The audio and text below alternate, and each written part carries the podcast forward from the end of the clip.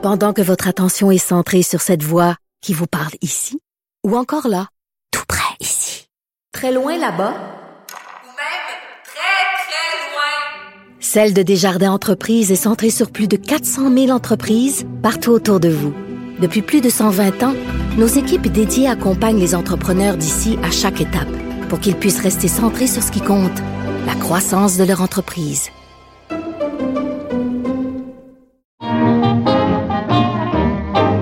Il y a de la joie. Bonjour, bonjour les hirondelles, il y a de la joie. Dans le ciel par-dessus le toit, il y a de la joie. Et bonjour Geneviève Lajoie, Bonjour Antoine Robitaille. correspondante parlementaire au Journal de Québec et au Journal de Montréal. En studio, c'est incroyable. euh, après toutes ces semaines, euh, ces mois, hein, donc, donc à, à se parler à grande distance. Et euh, évidemment, c'est à cause de la pandémie, puis on va encore parler de la pandémie aujourd'hui. D'abord, un petit sujet bien intéressant qui a l'air anodin. Les modules de jeu, Geneviève, tu es un peu la ministre de la famille de là-haut sur la colline. Donc, mais mais vas-y. les, les- les gens euh, ne s'imaginent pas à quel point les enfants pouvaient être heureux de euh, savoir en fin de semaine que les modules de jeu des parcs publics seront maintenant disponibles pour eux. Hein? Quand ça fait des, des semaines et des semaines que tout ce que tu fais, c'est du vélo ou tu essaies de, de- Des de- écrans? Oui, les écrans. Ben, les Tout le temps, modules les de jeu, écrans. c'est extraordinaire d'un coup. Hein? Oui. Alors là, en fin de semaine, samedi, euh, la santé publique a émis un communiqué de presse pour dire que les modules de jeu des parcs publics, euh, les piscines extérieures et les jeux d'eau euh, seraient disponibles maintenant au public, là, en- Mhm. en- tout, tout en essayant de, de respecter les distanciations, les, les- les consignes de distanciation physique. Mais donc, moi, euh, j'ai posé la question, que- qu'en est-il des modules de jeu des écoles? Mhm. Euh, souvent, en plus, euh, ils sont très proches. Euh, souvent, les gens vont... Ils servent parfois de parc municipal. Tout à fait. Alors, j'ai posé la question dès lundi et j'ai eu la réponse hier soir. Donc, je pense que c'est mon interprétation, là, mais je pense qu'ils n'avaient pas pensé à ça. Quand ils ont, ils ont émis leur communiqué samedi, ils n'avaient pas pensé à ma question. Oui. Alors, finalement, pour... Mais toi, ça te concerne directement, comme, comme mère d'un petit, Ben oui, tout à fait. et Puis je me puis suis... moi, comme épouse d'un prof. euh, d'un professeur qui s'est posé lui-même la question. Alors voilà, euh, c'est ce qui a fait que j'ai posé une question là-dessus au ministère et j'ai eu la réponse donc deux jours plus tard, oui. euh, hier soir, à l'effet que finalement les modules de jeu des écoles, eux, sont toujours interdits. Donc, il y a une géométrie variable dans les Tout à modules de fait. jeu. Et ça, c'est assez particulier parce que, évidemment, il y a plein de commissions scolaires, parce qu'il y a plein de gens qui m'ont écrit depuis pour me Oui. dire que ben, dans leur commission scolaire, eux, les directions d'école avaient donné le feu vert à l'ouverture déjà des modules de jeu euh, depuis que le gouvernement avait laissé entendre que c'était le cas partout, là, qu'on pouvait ouvrir Oui. les modules de jeu pour les jeunes enfants. Mais là, finalement, il y en a qui ont dû refermer visiblement les modules de jeu dans les écoles parce que, euh, donc, le ministère... Il y a un reconfinement de certains modules de jeu. Ben, Eh ben. Comme quoi, hein? Oui. Les modules du- de jeu. Quel sujet? Oui, non, non, c'est un, très bon sujet.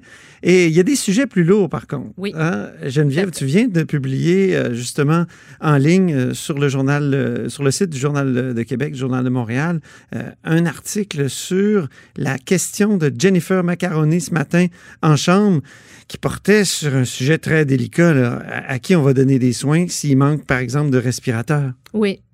La question s'est posée en Italie, hein, qui Oui. ont été débordés, euh, qui ont, où, où la COVID a frappé très, très fort.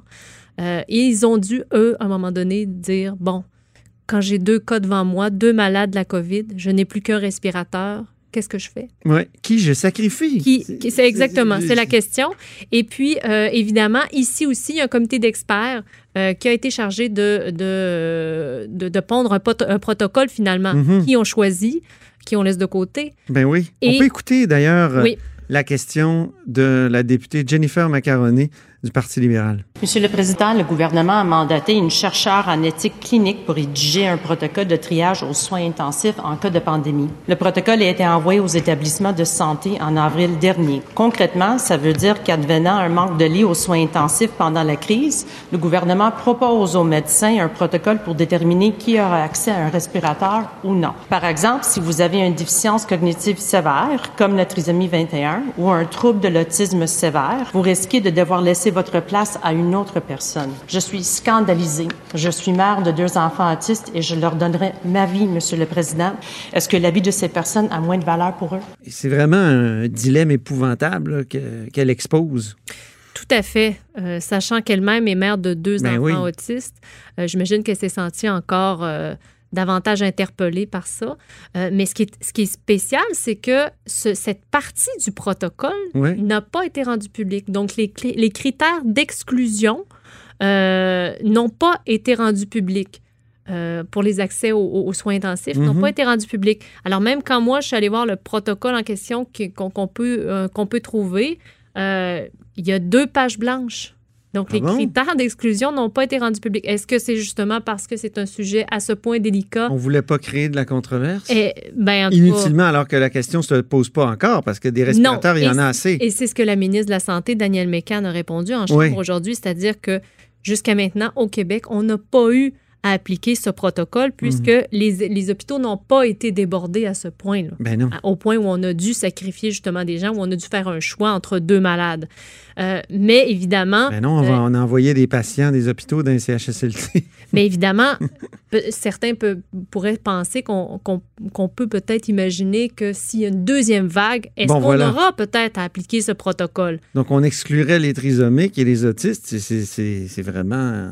En tout cas, c'est l'interprétation qu'en fait ouais. Jennifer Macaron et Oui. à, la, à la lumière de ce qu'a euh, obtenu, en fait, c'est euh, le, le- le Triage Québec, qui est une initiative de la Société, euh, pardonne-moi, de la Société québécoise de déficience intellectuelle, là, qui a réussi à mettre la main finalement sur ces fameux critères.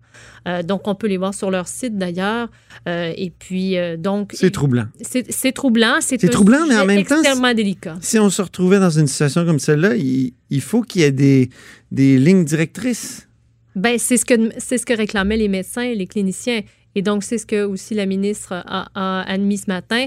Euh, mais la ministre Mécan a aussi dit euh, que euh, jugeait que c'était peut-être une bonne idée aussi que les experts sortent publiquement pour expliquer Ah. le protocole qu'ils ont concocté. Oui. Puisque euh, pourquoi ne pas avoir justement rendu public certaines parties euh, si c'était parce que justement ils ne voulaient pas créer de, de, de- d'émoi dans la population? Mhm. Peut-être maintenant le temps est venu d'expliquer pourquoi, pourquoi ces choix, pourquoi ils, sont, ils en sont arrivés à cette conclusion-là, là, qu'il fallait euh, prioriser certaines personnes et pas d'autres.